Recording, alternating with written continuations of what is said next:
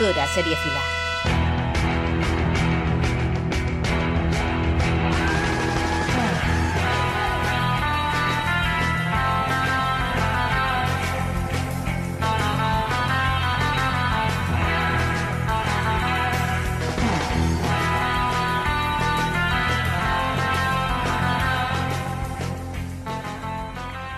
Todos y todas, bienvenidos a Cultura Seriefila. Empezamos nuestro programa, las Maratón Pod 2021. Eh, un placer poder compartir tantas horas de podcasting con compañeros de este y del otro lado del charco. Eh, para los que no nos conozcan, nuestros programas suelen durar como de 3 a 4 horas eh, cada 15 días, así que eh, voy a ir rápidamente presentando a mis compañeros, que, nos hemos curtido en mil batallas, para, para eso, para ir lo más rápido posible y, y poder ofrecerlo todo lo que queremos ofrecer. Alberto, querido, Alberto Wikiseries, ¿cómo estás? Pues como voy a estar, podcast en directo, aquí con mi cervecita, mi chupito de AstraZeneca, es lo que me, pongo- lo que me pongo yo ahora. Y Ay. a tope, a tope. Cuidado con los trombos, cuidado. bueno, desde el Chicarrón del Norte sacado, ¿cómo estás, querido? Bien, aquí, aquí, tío, pues mm, nerviosito, pero no nervioso por hacer el directo. Al final hacer un directo, pues eh, ya ves, hacer un directo. Pero porque está jugando la Leti, tío. Hay que ver la hora que hemos puesto esto.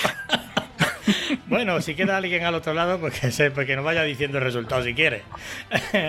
Eh, bueno, y, no, y por último, y no por, menos, no por ello menos importante, nuestra querida Suanilda. ¿Qué tal estás, querida? Muy buenas, pues yo estoy entrenando toda la semana para la maratón. ¿Cuándo empezamos a correr? Correr es de Yo- yo- cobardes. Yo, yo, yo tengo una experiencia en lo de correrme y eso. En, en eso sí, pero en correr no tanto, solamente cuando te persiguen. Aquí son 50 minutos, no 42 kilómetros de maratón. Es media, es media.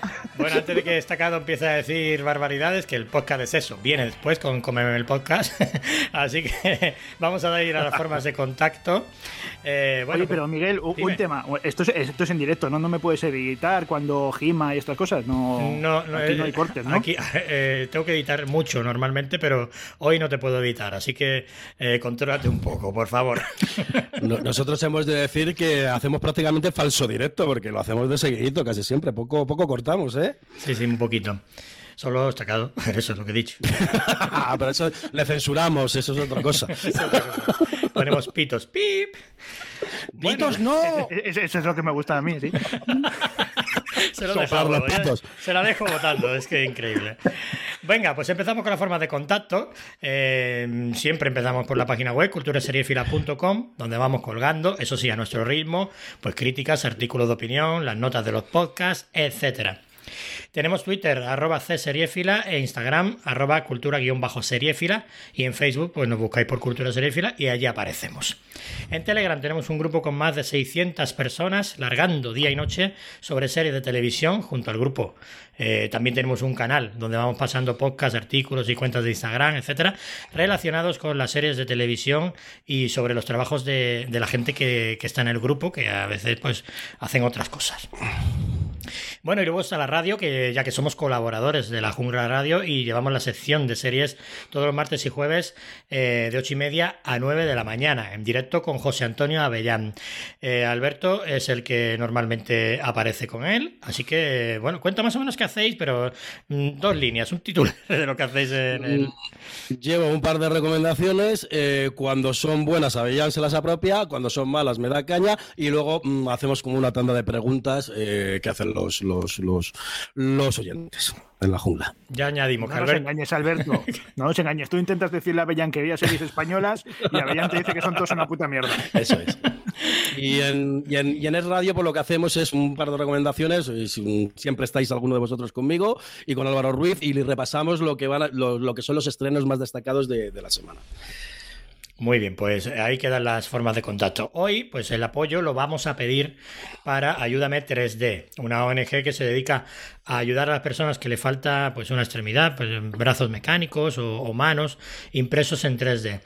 Para colaborar con esa buena causa, vamos a sortear un libro que están promocionando en su web, ayúdame3d.org en el que, pues, mm, comprándolo, pues eh, ayudáis a la causa.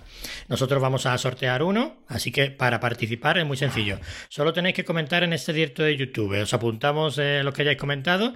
Nos tenéis que seguir en Twitter eh, o en Instagram. Mm, las dos a la vez no, da igual, una u otra. Y hacer retweet al tweet que encontraréis fijado. ¿Vale? que, que, he hecho yo, que es sobre la promoción de ayuda 3D y toda la pesca. Y bueno, pues antes de que nos liemos más, vamos al lío. Bueno, ahora mismo, eh, mientras hablamos, hay un guionista en el mundo buscando asesinos en serie o asesinatos macabros dentro de una secta para tratar de buscar una adaptación a serie de televisión. Obviamente, la atracción tanto del público como de los creadores de obras audiovisuales por el crimen y sus temas adyacentes no es nueva ni mucho menos. El boom de las series y la necesidad por parte de las plataformas de encontrar contenido atractivo para sus suscriptores ha provocado que en los últimos años pues, nos hemos topado con un puñado de títulos muy destacables y que se, y que se han convertido en fenómenos de masas y éxito de crítica también. Este va a ser nuestro tema de hoy, el crimen, los asesinos, los investigadores, con series de todo tipo, basadas en hechos reales, personajes ficticios o literarios, documentales true crime, eh, un abanico variopinto del que esperemos que toméis nota de las recomendaciones y, eso, y las veáis y ya nos digáis. Venga, vamos a ver, eh, vamos a empezar. Eh, creo que Alberto es el que iba a empezar con la suya. Mm, sí, eh, yo empiezo. Eh, empezamos con una que es una no, mm, relativamente, bueno, sí, es una novedad, porque se ha estrenado hace dos semanas. Con el ritmo que llevamos, parece que hace dos semanas han pasado ya, ya años. Eh, está funcionando muy bien, se titula La Serpiente.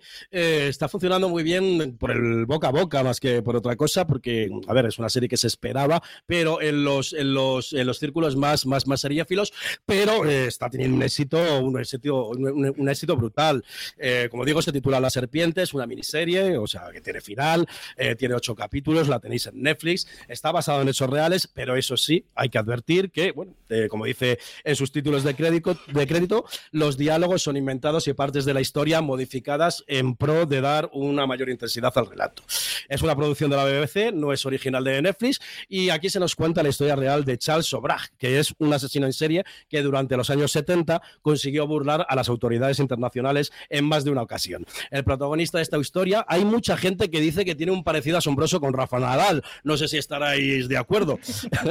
no, Se no de acuerdo. Da igual. Eh, pues es un hombre de origen asiático y nacionalidad francesa que se hace pasar por un vendedor de piedras preciosas y utiliza este engaño para ir timando a los hippies extranjeros que pululan por Asia y robarles su dinero y sus cheques de viaje. Eh, acordaros que en esa época hubo mucha gente que empezó a buscarse a sí mismo eh, y hacer viajes por Asia bueno, pues este hombre es un embaucador con una lírica absorbente y no está solo. Cuenta con la ayuda de María André, que es una joven guapa que está enamorada hasta las trancas de este hombre, lo que la lleva a ser cómplice de robos y asesinatos a estos mochuleros que, eh, como he dicho, inundan el continente asiático durante la década de los 70. Nuestros criminales están muy, muy, muy seguros que no les cogerán hasta que un investigador holandés empieza a obsesionarse con el caso y empieza a relacionar las distintas desapariciones y delitos. Eh, a mí me ha gustado mucho, sé que a mis compañeros también le ha gustado. Eh, tiene muchísimas cosas positivas, como las actuaciones que son sobre, sobresalientes. Por ejemplo, a mí el, investigador me ha recordado al investigador de, de Min Hunter, sobre todo en la primera temporada. Eh, el, asesino lo hace, el, actor que interpreta al asesino, pero ahí lo hace perfectamente, trasladando perfectamente eh, ese, ese rollo que tenía que tener para, para que todo el mundo le hiciera caso y a destacar mucho la que hace de su novia, que mm, en todo momento traslada el cuando está enamorada o cuando se enfada con él, simplemente con, con, un gesto o con una mirada de ojos. Está, está muy bien. Sobre todo hay que destacar muchísimo la ambientación, que para mí es casi perfecta de los años 70 de los países asiáticos, pues nos deja todos los detalles, están conseguidos perfectamente, coches, vestuario y todo este rollo. La serie, mm, hasta el momento, pues os he contado toda la parte positiva. Mm, todo no es perfecto, tiene una parte que es negativa, eh, sobre todo en los dos primeros capítulos. Eh, luego, a partir del tercero, se soluciona. La narrativa escogida no solo es que tenga varias líneas temporales, es que dentro de esas líneas temporales se, hacen otros flashbacks o otras líneas temporales. Pero para mí, más allá de esto, eh, sobre todo, como digo, en los dos primeros capítulos y en el tercero, que es donde ya se mm, toma un poquito de forma esto y ya coge ritmo, nos cuenta la historia desde las distintas perspectivas de los personajes, tanto de los asesinos como de los asesinados y demás, lo que hace que el, espectador vaya por delante del relato y de la investigación. Y así mm, quita un poco la sorpresa a los neófitos de esta historia como yo, porque yo no conocía para nada la historia de este, de este hombre. Eh, si bien, como digo, todo esto es más sangrante, los dos primeros capítulos, se resuelve luego muy bien a partir del tercer capítulo, en el que todo este caos, eh, por decirlo de alguna forma, toma forma, coge muy buen ritmo para terminar convirtiéndose en una miniserie notable, rozando el sobresaliente, con un caso muy desconocido por muchos y que yo recomiendo muchísimo porque me ha encantado La Serpiente de Netflix. Sí, como, como dato a tener en cuenta, el protagonista es el protagonista de una película que, que era muy buena, se llamaba Un Profeta. Y, y, ella, pues, es la, la, joven Victoria, es una actriz que yo sigo mucho, que mm, tiene un recorrido ya en la serie británica que está, vamos, de sobrada trascendencia, digámoslo así. Y bueno, estoy muy, muy de acuerdo contigo, la serie es de notable, la ambientación es genial, la eh, mm, todo ese mundo que recrea en Asia mm, ha tenido que costar dinero, han tenido que ir a rodar allí y, la verdad que, en cuanto a ambientación, en cuanto a actuaciones y en cuanto a la historia, porque la historia no deja de ser llamativa, eh, pues yo creo que es una serie que, como tú has dicho, de notable alto. Es que además refleja muy bien, ¿no? Lo que el asesino, el carisma que tiene, cómo enreda, ¿no? Cómo va enredando a los que tiene alrededor, casi que, que, no se dan cuenta, ¿no? De lo, de lo que están haciendo hasta, sobre todo ella, hasta tiempo después, ¿no? De qué estoy haciendo, ¿no? Con este hombre. Sí, a ver, bueno, ella es un poquito pusilánea, porque si a mí me dice el tío vete conmigo, yo, yo no me voy. Después de lo que estoy viendo. Ay, pero claro, pero es que ella no la había visto la serie.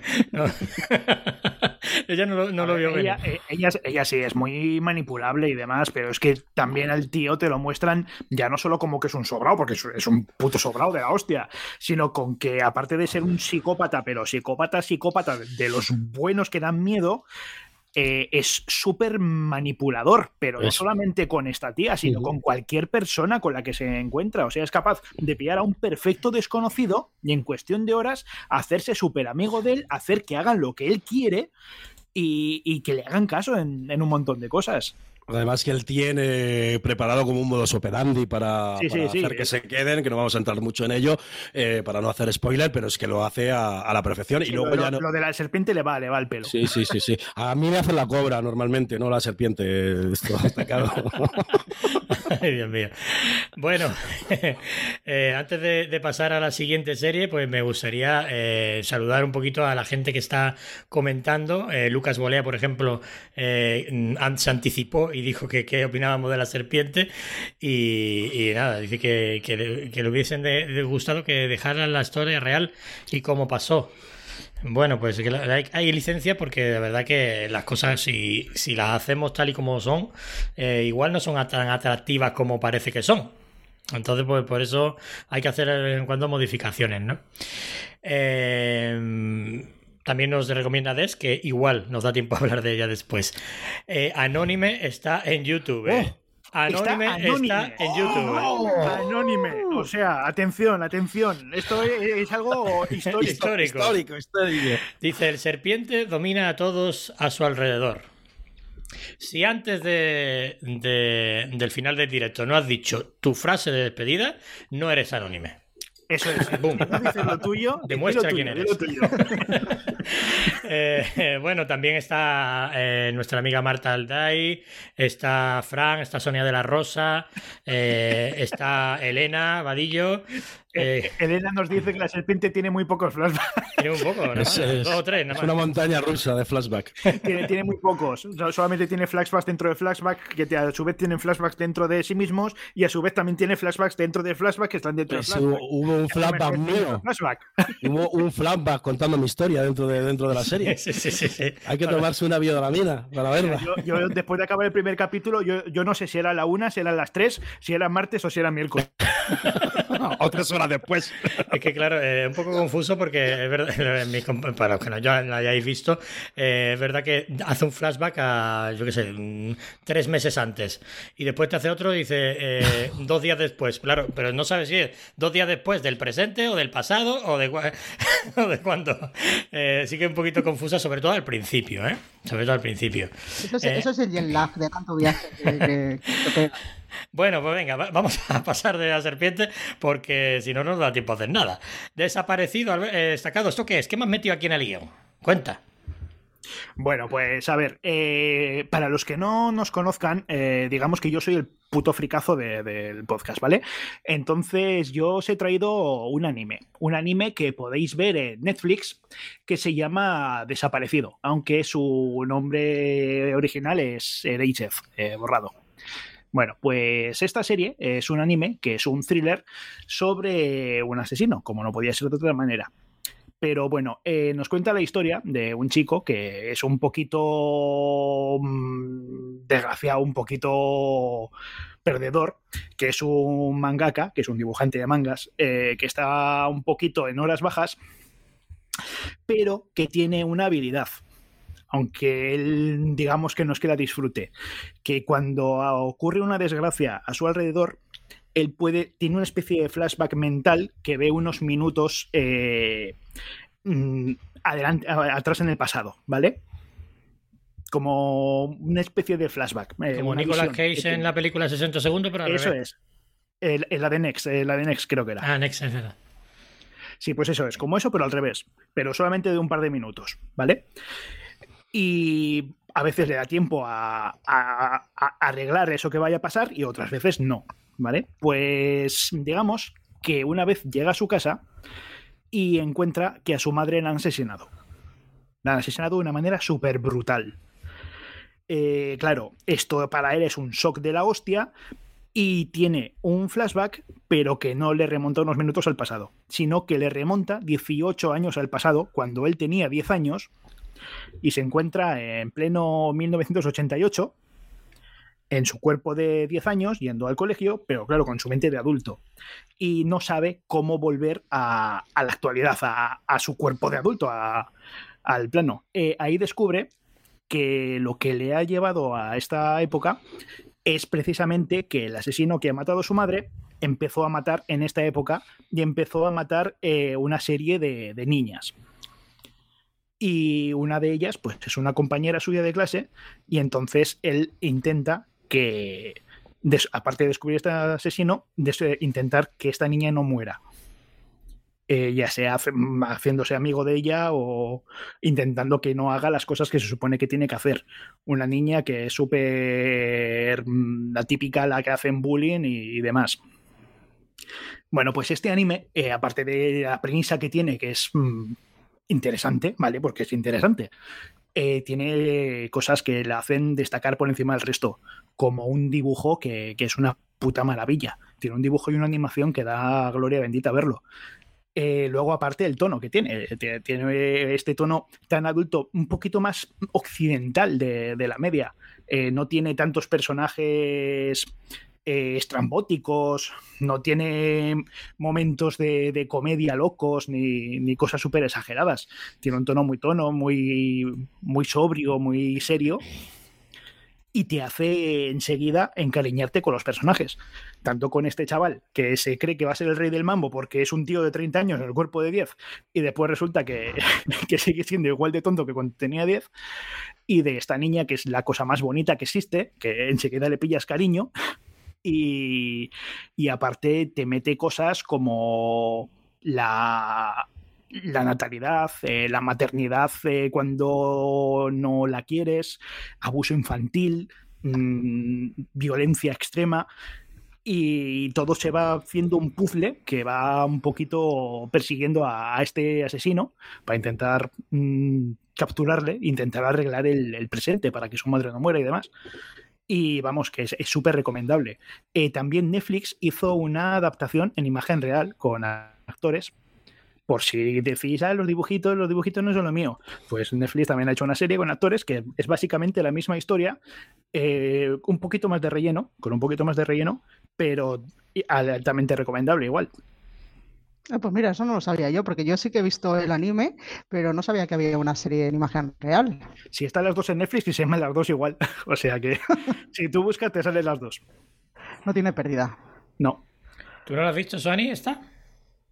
Sí, sí, eso digo que yo sí que he visto, he visto el anime, a mí me gustó mucho, porque me gustó mucho por eso, porque es muy, muy sobrio, ¿no? Es eh, eh, que normalmente siempre pues se van, eh, normalmente la animación pues mucho por la tangente, ¿no? Muy, muy Sí, fantasiosa. aparte siempre tienes lo típico de- del de- anime, de, de cosas muy exageradas y demás. Aquí no, esto es Exacto, muy... aquí no.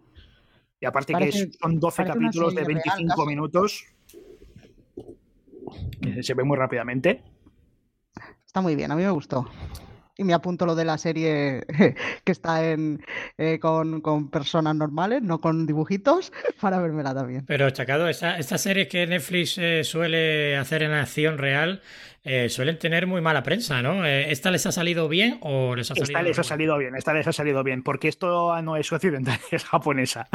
Entonces les ha salido bien, les ha salido bien. Sí, claro, porque otras la hacen en plan occidental, así que... No, no- la me recuerdes todavía lo de Death Note. Eso, esa, es la, esa es la que... bueno, pues eh, yo creo que yo no la he visto y creo que Alberto tampoco. ¿Tú lo has visto? No, Alberto eh, no Pues, está... pues esta, ese- ese- esta Alberto le iba a encantar, que lo sé yo. Pues venga, esta me la apunto, pero es que no me quiero meter en la droga de los animes, que yo ya no puedo darle a todo. Pues, pues El- vela normal, pero. El problema Aquí de... tienes, tienes para elegir, tienes para elegir. Alberto. El problema de los animes es eso, que es, es otro mundo paralelo. O sea, como te metas ahí, ya es otro boquete en el que te tienes que, tienes que sacar más tiempo y tienes que sacar más series que, que ver. Así que yo por eso eh, no me meto, es como las drogas. Yo no, no las toco por si acaso. Yo es que me engancho a todas, por eso. Fran, Fran- nos pone en el chat. A mí me dice que soy mangaka y le doy la cartera. Bueno, también está por ahí. suena, suena así a, maqui- a máquina baja o algo así, ¿no? Soy ma- mangaka. Mira, Anónimo está diciendo que ella, que, que ella o él no es de anime, le, dicen de ahí tu nombre, no anime. ¡Ay, Lucky! ¡Ay, Lucky! Lucky, en serio, tienes que ver esta, ¿eh? En serio, de verdad. Ya la has enganchado aquí a nuestro oyente Lucky. Me cago en la leche. Sí, sí, pero es que a Lucky le he hecho dos pedazos de recomendaciones que se lleva tocando desde hace dos semanas. Yo quería que le hayas hecho otro pedazo de dos cosas. Ay, Bueno, Esa- Sonia esa, dice. ya, más adelante. Sonia dice, mi hija solo ve anime, a mí me parece un muermo, pero me apunto todo lo que recomienda Estacado y se las paso. Muy bien, ¿eh? está bien hacerle, hacerle caso a Estacado. Y si, y si te parece un buen buen anime, puedes verla de imagen real. Claro, hombre. Bueno, también saludo para mi amigo Juan, que también está por aquí, Juan Montenegro, que también está comentando. Se apunta a la serpiente, que yo lo sé, que seguro que, que le va a gustar. Eh, bueno, eh, vamos a la siguiente, Suani. ¿Tú qué, ¿Tú qué traes? ¿Qué traes a esta primera ronda? Bueno, pues yo en este mundillo de los asesinatos, eh, seriéfilos y en serie, sé que, que es verdad que cada vez hay más mujeres, ¿no? Policías que van a la caza de estos asesinos, pero por el contrario hay muy pocas mujeres eh, asesinas, ¿no? En la ficción. Así que yo para empezar os traigo una mujer, o mejor dicho, una niña asesina. Y además está basado el caso en hechos reales. Eh, es Alias Grace, una miniserie canadiense de seis episodios, dirigida por Mary Harron y escrita por Sarah Polley, basada en la novela de Margaret Atwood, que nos llegó en 2017, después del gran éxito que tuvo con el cuento de la criada, pues nos vino con, con esta adaptación también, que podemos ver en Netflix. Es una ficción histórica que nos hace el retrato de una asesina, pero contando su historia, pues ella misma, cuando ya ha cumplido la mayor parte de su condena y las autoridades pues deciden contratar a un psiquiatra, en este caso un alienista, ¿no? Para que decida si, si Grace pues puede salir de la cárcel y rehacer su vida.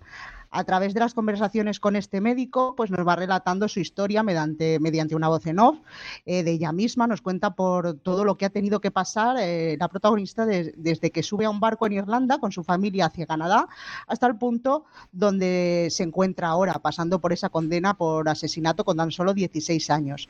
Además de su historia, también nos cuenta sus pensamientos y su punto de vista ¿no? respecto a las cosas que le han ido ocurriendo y que va haciendo. el psiquiatra y nosotros, como espectadores, pues tendremos que analizar y decidir si lo que Grace nos, nos cuenta es cierto eh, y merece salir de la cárcel o no. En el reparto, pues tenemos a la guapísima Sara Gadon interpretando a Grace, quien lleva todo el peso de la serie y hace una magnífica e hipnótica interpretación que te hará quedarte delante de la televisión y no querer moverte hasta saber eh, cómo llega al final. Em, todo lo que ha pasado esta niña y, lo que le lleva ¿no? a hacer eh, eh, lo que dicen que hizo o no. Tenemos a Edward Holcroft como el doctor Simon y también nos encontramos en, la serie con Anna Packing, conocida de True Blue, y Nancy Montgomery y de Convenber como el reverendo Berringer. Eh, tiene una muy buena producción y ambientación. Y a mí es que estas series, eh, yo no sé a vosotros, a mí es estas series también me pasa en literatura, ¿no? Que, que te incluyen, que incluyen tanto al espectador en, ella, que, que, la protagonista se sincera, parece que se esté sincerando contigo y contándote directamente eh, lo que le ha ocurrido. Y basándose en una historia real y tal, a mí es que me atrapan. Siendo y además una miniserie cortita, eh, quizá en su tiempo queda un poquito eclipsada ¿no? por el cuento de la criada, pero yo creo que realmente pues vale mucho, mucho la pena quedó un poquito eclipsada, no. O sea, es que la vilipendiaron, todo el mundo la convenció. es que no está tan guay como. Claro, es que no es el cuento de la criada. Es que no es el cuento de la criada, es que no tiene nada que ver con el cuento de la criada. Bueno, sí, la represión hacia las mujeres en una época, ¿sabes? En una distinta época, pero realmente no tiene nada que ver. Y lo que has destacado tú es lo que más me gustó a mí de la serie, que hasta el final de, de la serie estás dudando en si lo que te están narrando es verdad, si no es verdad, si tiene razón, si no tiene razón, o si se merece lo que le va a pasar o lo que le está pasando o no. Y eso lo hace muy bien esta serie. Además, como tú has dicho, es muy, muy, muy, muy cortita porque eran seis capítulos, creo, de 45, 50 minutos y se ve, y se ve enseguida. Yo creo que esa serie, eh, a mí, a mí es, esa que se me pasó, no, es que se me pasara, sino que, que, no, que no, pude, no pude verla, no tuve tiempo. Y, y es de esas, creo que fue una de las primeras series que Netflix sacó, que la, de esas que sacaba como de tapallillo, sin darle mucha publicidad y mucha importancia. Y, por eso quizá no le, no le presté la atención que, debía. Pero después la crítica eh, se volvió loca con ella. La crítica sí que tuvo muy, muy buena, ¿eh? Pero no tanto pero, pero no tanto por el público esto Miguel. Sí hombre porque se esperaba esperaba eso esperaba otro cuento de la criada y claro es diferente es totalmente se cree que, que, Margaret Atwood que ganó un premio Príncipe de Asturias por cierto por, de literatura eh, se creen que esta mujer va a hacer todo distopías. Pues no hace, hace otras cosillas Luego dicen que están encasillados los autores. Sí. No, es que ha hecho dos cosas que son lo mismo. Pues no. Como, como las estrellas de rock. como, las estrellas de rock que somos nosotros, o de pop, nos encasillan y luego cuando cambiamos nos critican. Sí, sí, sí. Pues eso. Bueno, pues ha, ido apareciendo gente nueva. Eh, nos ponemos de pie todo el mundo porque ha aparecido Capitán Ramos. Sí, capitán, mi capitán. Eh, ha, aparecido yo, también. Yo lo estoy haciendo en silencio, pero llevo tocándome desde que ha aparecido. ¿Ah, sí? Mejor, pues sí, en silencio. bueno, eh, ha aparecido también Sila Tail o Sila Tale, que, que es Silvia. Eh, saludo también para ellos. Eh, nada, ahí Iván, Iván está también Iván, por ahí. Iván, es verdad, sí, que ya se me ha ido para abajo y ya más no lo he visto. Majo, más majo. Más majo que la peseta. Eh, bueno, pues eh, una eh, serie eh, basada en realidad, una, un anime, una asesina literaria y un documental. Es el que traigo yo, que es The Jinx, que es una serie de HBO que ya tiene unos añitos. creo que es de 2014, creo que fue. Eh, es una serie documental dirigida por Andrew Jarecki, que, se, que trataba sobre Robert Darst, un, un, heredero más bien. No, no, era un constructor, sino el padre era el que tenía los billetes. Un constructor de, en Nueva York, que se hicieron ricos con el tema de, pues, imagínate, la de, la de torres que crearían. Eh, pues eso, eh, Robert Darst, que es este heredero, que, al que Yareki ya le hizo una película eh, anterior en todas las cosas buenas, que es All Good Things se llama, eh, que estaba Ryan Gosling con eh, Kirsten Dunst y, y, bueno, recreaba la vida de las circunstancias de sus supuestos crímenes o de un supuesto crimen. Bueno, fue precisamente a raíz de esta película cuando eh, el propio Robert Darst, que, mm, luces tiene unas cuantas, pero otras las tiene apagadas, pues quiso concederle una entrevista en la que buena parte de ella se basa de Jinx. Hay que recordar que, que Yareki pues, no solo dirigía películas, sino también documentales. Hizo otro muy bueno, muy polémico, eh, que destapó un caso muy importante que se llamaba Capturing the Freedmans, que estuvo aclamado por la crítica, ¿no? Bueno, pues la historia de Robert Darst, eh, eh, este hombre, pues la esposa, eh, creo que fue en el 80, una cosa así, desapareció en extrañas circunstancias, ¿vale?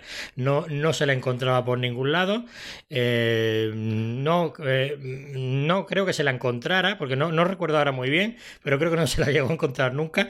Pero claro, todas las sospechas, todos los deditos apuntaban a, Robert Darst. También, años después, hay fundadas sospechas de que mató a su mejor amiga en su casa de, lo, de Los Ángeles. Y, y también, mmm, eso sí lo hizo, se libró de la cárcel por descuartizar a su vecino en un pueblo de Texas, donde vivía más o menos eh, escondido o más bien mmm, en el anonimato o disfrazado de mujer. Mm, creo, que era, creo que era de travestido. Bueno, pues Yareki y su equipo reconstruyen su vida minuciosamente, eh, de forma que conozcamos el personaje en toda su dimensión. De hecho, ahora actualmente, eh, Robert Dahl se encuentra a la espera de juicio.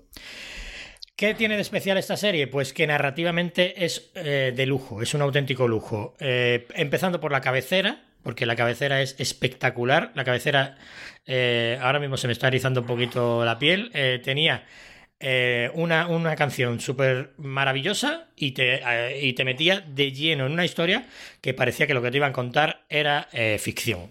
Mm, simple y llanamente.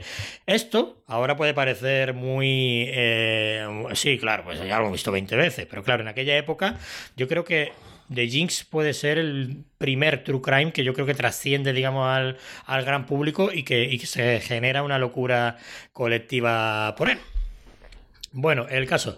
Eh, eh, volviendo al, tema, eh, es verdad que, que, es muy bonita de ver, está muy bien montada, eh, tiene eh, la gracia de que el propio Robert Darst está siendo entre comillas, interrogado, más bien entrevistado por Yareki, incluso se pasea por Nueva York diciendo, mira, pues yo vivía ahí en aquella época, tal, se pasea con él por Nueva York y, y cont contando su historia y todo el rollo.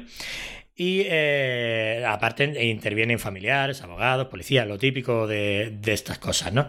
La controversia que suscita de Jinx, pues se debe al polémico final. No voy a decir cuál es, porque realmente cuando ves ese, ese final, dices, no puede ser que este documental haya conseguido eso. Eh, todo lo que diga a partir de aquí puede ser spoiler. Y el caso es que, digamos que Yareki da con una pista que puede incriminarle eh, la muerte de su amiga. Y, él mismo, pues eh, en, un, en, una entrevista final apoteósica, eh, va a dar muchas cosas, pie a muchas cosas y plantea dudas éticas sobre, sobre si el documental, pues por ejemplo, HBO se guarda esos datos, esas cosas que ha averiguado, en lugar de ir a policía, se lo guarda hasta el día del estreno del documental, si es ético eso o no. Y por último, pues nada, decir que Eh, que eso, a mí, me, a mí me encantó, a mí me voló la cabeza, es una cosa que me la vi, eh, digamos, son, eran, son seis capítulos, te lo ves mmm, de una sentada porque es que da igual que te acuestes a las 5 de la mañana eh, si trabajas al día siguiente, que no vas a poder parar de verlo. Está disponible en HBO y yo la verdad que lo recomiendo a todo el mundo que se quiera iniciar en el tema True Crime, porque así me inicié yo y, y la verdad que es como empiezas disfrutando. ¿Alguno de vosotros vio The Jinx en su día? Indispensable, eh, muy rompedor, muy rompedor en su época, y eh, junto a Making a Murderer o las cintas de Ted Bundy, los que mm, mm, sentaron las bases de todos los documentales que estamos viendo ahora y de toda esa originalidad y desarrollo en producción, montaje que estamos viendo en muchos eh, documentales que, que, se están, sobre todo HBO, que son los que están metiendo más calidad, son los que, o sea, que se están estrenando ahora. O sea, mm, The Jinx es indispensable, o sea, indispensable. Y este señor tiene una jeta de, de, de mucho cuidado, es impresionante, es impresionante. Sí, la verdad que sí. Eh, y un personaje digno de estudio también. Eh, bueno, pues eh, aparece nuestra amiga Sandra, aparece eh, Radio de Babel, tremendo final de The Jinx, un antes y un después de la historia del True Crime, 100% de acuerdo, Leo. Juan Montegro dice que locura, Verónica Coca, que es mi mujer, dice esa cabecera. pues un saludo a todos. Y, y, bueno, The Jinx es que yo flipo, yo es que tenía que hablar de esta, sí o sí. Venga, pues vamos a por una segunda ronda. Vamos a intentar hacerla un poquito más rápido, que parece que el tiempo se nos está viniendo encima. Qué raro, ¿no? Qué raro. qué raro, qué raro que, que, nos enrollemos. Así que Alberto, venga, dale caña. Nunca ha pasado, jamás. Dale caña pues, a, esta, a esta serie. ¿eh?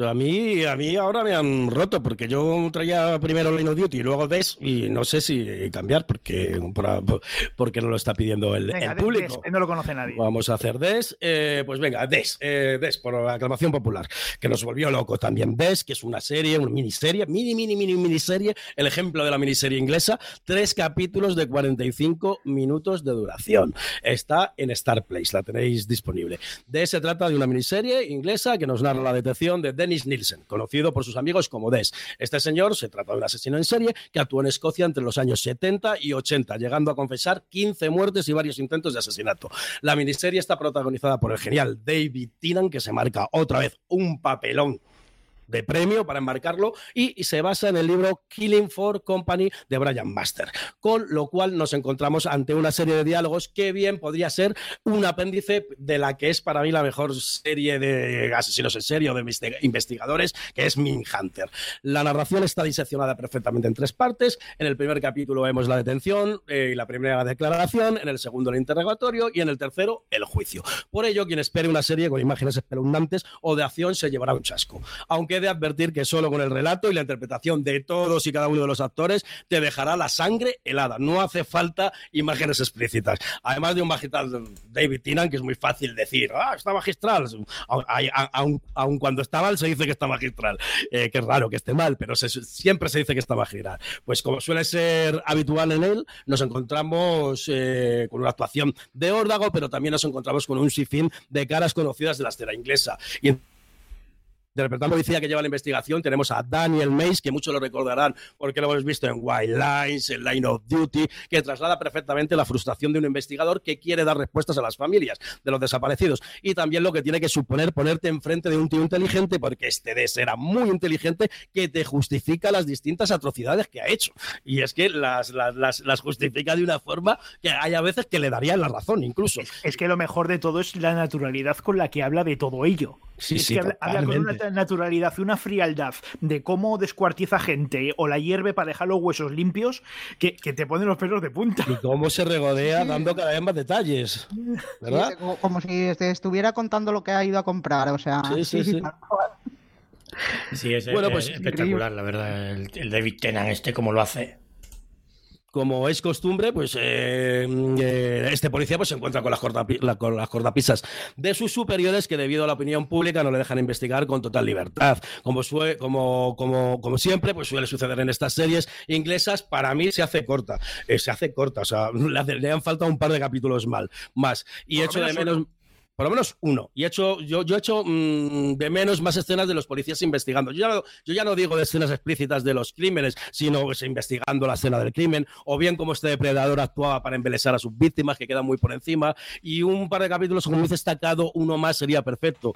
Ahora sí, para mí me parece una serie muy redonda que recomiendo a todos los amantes del crimen y la psicología de los asesinos. Y es un relato desgarrador a la vez que sorprendente, que espero que todo el mundo que está escuchando la Maratón le dé una oportunidad. Totalmente, vamos, aparte que eh, se le da la oportunidad sola, así que sí que se ve sola esta serie, es es de esas que tú dices, eh, si hubieran hecho seis capítulos, pues tampoco me hubiera importado, oye, ¿verdad? Bueno, eh, venga, vamos a seguir, vamos a seguir para adelante, ¿no? Esta, esta tiene que ser un poquito más rápida la- el asunto. Venga, vamos con, con la siguiente. Destacado, ¿tú qué quieres comentar ahora? Venga, pues yo rapidito, ahora os voy a traer un documental de los últimos que he visto que me ha impactado un montón porque empieza siendo una cosa y acaba siendo otra totalmente distinta y muy loca, muy loca, muy loca. Y no es Tiger King, es eh, A los gatos ni tocarlos, también de... Qué buena también. que empieza contándote la historia de un tío que se puso a subir vídeos torturando gatitos en Facebook. ¿Vale? Eh, si hay algo que sabe todo el mundo es que los gatos en internet son sagrados. Entonces, cuando este tío puso vídeos eh, to- torturando gatitos, toda la comunidad de internet eh, se fue encima de él. ¿Vale? Intentando buscarle para intentar joderle la vida, O, y que pague por lo que está haciendo. Pero el tío, eh, no contento con eso, se vino arriba. Se vino arriba y publicó otro vídeo eh, alimentando a una serpiente con gatitos. Eh, claro, eso ya fue demasiado para la gente. Pero cuanto más intentaba la gente joderle la vida y buscar a esta persona, el tío más arriba se vino hasta que dio un paso más allá, dejó los gatitos de lado y se puso a hacer lo mismo, pero con personas. Eh, claro, aquí ya se pone todo loquísimo, loquísimo, loquísimo. Porque empieza a haber eh, referencias a un montón de películas en las cosas que el tío hace. Porque es que encima el tío eh, va dejando como pistas para la gente. es que es mm, brutal, porque va dejando como pistas para la gente, como huevos de Pascua, para que la gente le encuentre, demostrando una inteligencia de la hostia. Y luego lo que la gente encuentra, mm, un poquito como que, que no coincide con esto que está mm, demostrando. Y no os voy a contar el final porque es mm, apoteósico, en plan de súper sorpresa, pero te deja con el ojete torcido, pero mucho, mucho, mucho. Y es un documental que se ve súper rápido, son tres capítulos nada más, de unos 50 minutos aproximadamente, y es tan frenético, tan interesante y tan loco todo lo que te cuenta que no puedes dejar de verlo y te los traga los tres seguidos.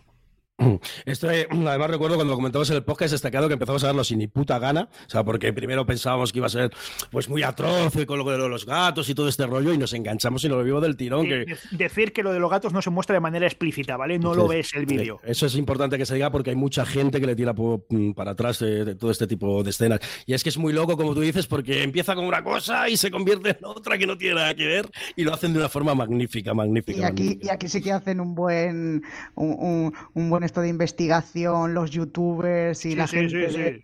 de la- de los chats y los blogs y todo para encontrarlo, no como en el del Hotel Cecil. Es- Eso iba a decir, a mí esto sí, sí me gustó cómo utilizaron el- el- el- la, los, la forma de hacer cliffhanger, el, el- el darte teorías que, que luego no son. Aquí sí me gustó como lo dicen. Y el, el Ceci lo hicieron muy mal. Sí, porque por- aquí sobre todo se centran en la figura de dos investigadores anónimos, bueno, anónimos no, pero dos investigadores eh, que no son profesionales, ¿vale? Dos personas normales y corrientes. Se centran sobre todo en esos dos que fueron los que más se volcaron en esta investigación. Y les entrevistan y demás y está muy guay. Bueno, está muy bien la Es de que los es curioso gatos. además cómo, cómo buscan, cómo buscan hasta, hasta la- el cubre que se ve en, en- en las imágenes, o sea, lo investigan todo para saber dónde está, quién es, lo hacen muy bien, la verdad. Sí, no, es- me estoy viendo ahora los comentarios. No, Elena, no, no, no se ve, no se ve. Se, se oye un poquito, lo cual es jodido, pero no se ve. Bueno, está ahí Ace Marper, hola los cuatro, qué placer escuchar en directo. Eh, José Gil, buenas noches, escuchando esos cracks, este es amigo mío. Eh, Cristian dice hola, buenas noches. Eh, bueno, está apareciendo aquí muchísima gente, ha aparecido hasta Dracaris, Dracaris. Me ha entrado mucha calor de repente, Dracarys. no sé por qué. No sé por qué. Eh, bueno, eh, vamos, a, vamos a pasar a la siguiente, que, que venga Suani, que rapidito, que si no nos da tiempo ni hacer la segunda vuelta. Anónime dice que le, Venga, que le gustó de las NARC. Ponen en los comentarios. Anónime, di, di lo tuyo, Anónime. es verdad, no es anónime, no es anónime. No es No, nos creemos que hasta sea que anónime. diga lo suyo no es anónime. Eh, bueno, Suani, rapidito. Yo, yo creo que la mía no la voy a decir al final, porque no creo que no nos va a dar tiempo. Venga, rapidito. Pues yo vuelvo a las mujeres asesinas, esta vez con una mujer ya madura en una miniserie francesa del 2017 también, de seis episodios que podemos ver en Netflix, La Mantis.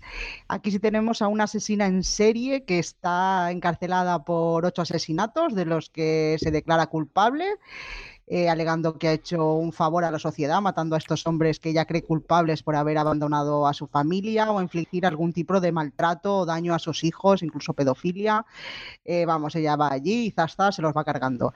Resulta que 25 años después, eh, la mantis le sale un imitador y la policía pues debe tratar con ella para, para cogerlo, pero ella no está dispuesta a colaborar si no le conceden algunas peticiones, por, como que solo va a hablar con su hijo y que tiene que estar fuera de la cárcel, la tienen que sacar de la cárcel para, para, para que hable de, de, de, cómo ella hizo, hizo estos asesinatos y poder coger a este imitador. En su momento se la comparó muchísimo con el silencio de los corderos, pero es que cualquier cosa que compares con el silencio de los corderos va a estar por debajo del silencio de los corderos. No, Normal, yo no entiendo, estas eh, no entiendo estas comparaciones, sí que es verdad que tiene parecidos, ¿no? pero no es el silencio de los corderos. Eh, está protagonizada por la fabulosa actriz de Carole Bouquet, como la Mantis, y su hijo eh, por Fred Testos, que está bien es un thriller pues que, va a gustar mucho, eh, o sea, juega, eh, juega mucho con la moralidad, ¿no? De lo que es correcto y lo que no, hasta el punto que hasta los, el policía que la, la, encarcela en su momento, pues como que simpatiza un poquito, ¿no? Con esto de que hizo ella, incluso nosotros, conforme te va contando los casos y tal, pues te hace un poco simpatizar, ¿no? Porque, claro, estos elementos a los que ella mató, eh, lo que pasa es que, claro, esto le hace perder, perder, perder a su hijo y ahora pues se va a reencontrar con él y va a ver ahí también hay eh, ese conflicto, ¿no? A ver, pues eso, no siendo un serión así con mayúsculas, sí que creo que es una serie pues muy entretenida y que a los amantes de este, de los asesinos en series como yo, pues seguro que, que les va a gustar la mantis.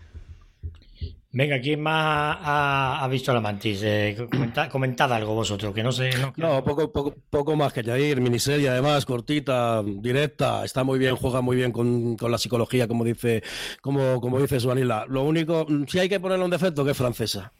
Me lo has quitado de la boca, tío. Iba a decir exactamente lo mismo. pero no, pero. lo peor que tienes es que francesa. Francesa es un poquito, poquito lenta, como el reggaetón lento ese que no bailo hace tiempo. Esto. Eh, Sonila. Te había prometido que este era un podcast libre de reggaetón y al final. Eh, al final has tenido que meter tú, lo has metido tú.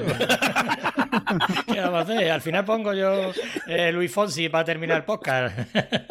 Luis Miguel, Luis Miguel, que vuelve Luis Miguel, ponme Luis Miguel. Eso sí que es un true crime. bueno, eh, creo que me va a dar tiempo a comentar un poquillo sobre mi última serie. La mía, la última es Mindhunter, que, que yo creo que, teníamos que mencionarla, ¿no? Porque está claro que, es una de las series sobre asesinos en serie más destacadas que hemos podido ver últimamente. Es una serie eh, que, tiene como productor ejecutivo y director de varios episodios a Dave Fincher, o sea que ya esto es garantía de éxito, y eh, está creada por Joe Penhall. El caso es que eh, nos cuenta la historia de dos agentes del FBI, uno que se dedica a, formar a, otros agentes y otro que es un agente de, sobre el terreno, que es Bill Tench.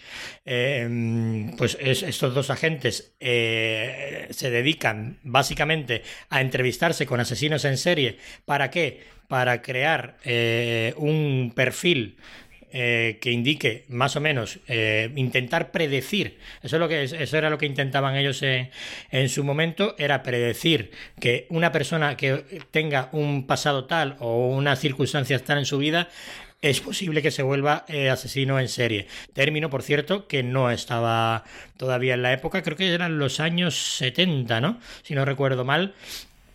Eh, no, estaba, se llamaban asesinos secuenciales. Eh, vamos, ese término lo inventó el, personaje de Holden Ford, que está interpretado por Jonathan Groff. Eh, inventó ese término que todavía quedaría pie después a lo que viene siendo el, el asesino en serie. Y bueno, una serie muy recomendable que está en el limbo, está más, más, que, más dentro que fuera, más cancelada que, que dentro, eh, pero está en Netflix y, tiene dos temporadas que yo creo que son muy, muy recomendables. Bueno, sin más, nos vamos a ir al concurso porque, vamos, que se nos va, que nos quedan tres minutitos para, para terminar el directo. Y venga, vámonos, nos vamos al sorteados. Eh, voy a compartir, voy a compartir la pantalla eh, del, mm, dentro, a ver si me da tiempo. Eh, Dale, dale, dale. Venga, vamos a compartir y nos vamos al sorteados. ¿Se está viendo el sorteados? ¿Se No. ve? No, no. Ahora, ahora. Ahora, ahora sí. Vale, es que eh, Esconde las carpetas, veo- veo- esconde las carpetas guarras. esto, esto, un culazo. Ay, ay, ay, ay, ay, ay, ay, ay, Eso, madre. eso no es culpa mía, ¿eh? bueno, pues eh, aquí están todos los que son: Gabriel Leal, Fran Chávez, Hablemos de Montessori, Anónime, Sonia de la Rosa, Alday, Lucas Bolea, Juan Montenegro, Elena Vadillo, David Carretero, Sila Tail, Iván, Capitán Ramos, Sonia, Manustar 3D, amigo Manu, hola, ¿qué tal? ¿Cómo estás? Radio de. Babel, que es Leo, Verónica Coca, que es mi mujer, mi señora esposa, Dracaris de la Sierra, Dracaris, Dracaris, Ace Marper y Guadalupe Delgado, que también la conozco de algo. Eh, venga, va, le doy al botoncito y gana. Capitán Ramos es el que, es el que ha ganado el Oh, sorteo oh, y Sonia de la Rosa queda en, el- en el- la reserva, ¿vale? En el puesto número 2, por si algo fallara, pues si Capitán Ramos, pues como, como una buena tonadillera, eh, rechaza el premio, eh, pues eh, ahí está Sonia. Eh, bueno, pues Capitán, eh, mi capitán. va- vamos, a despedir, vamos a despedirnos ya, chicos. Eh, os despido a los tres, ¿qué os ha parecido la experiencia? Bien, ¿no? Muy Religiosa. rápida. Es que se nos va, 50 minutos para nosotros. Sí, sí, sí, 50 minutos es lo que tardamos en hacer la presentación. Eso, y adiós, ya está. bueno, chicos, pues eh, eh, no sé, a mí me ha encantado. Yo me quedaría otra hora más. Lo que pasa es Eh, que, lo que pasa es que ahora viene un crossover entre dos maravillosos podcasts mucho mejores que este, eh, donde vamos a engañarnos, que son Cómeme el podcast y Sexo y lo que surja. Así que eh, aprovechando que es sábado, sabadete, que ya son horas eh, que los niños estén en la cama y, y de, y de hacer cosillas, eh, pues nos dejamos con la temática eh, de sexo.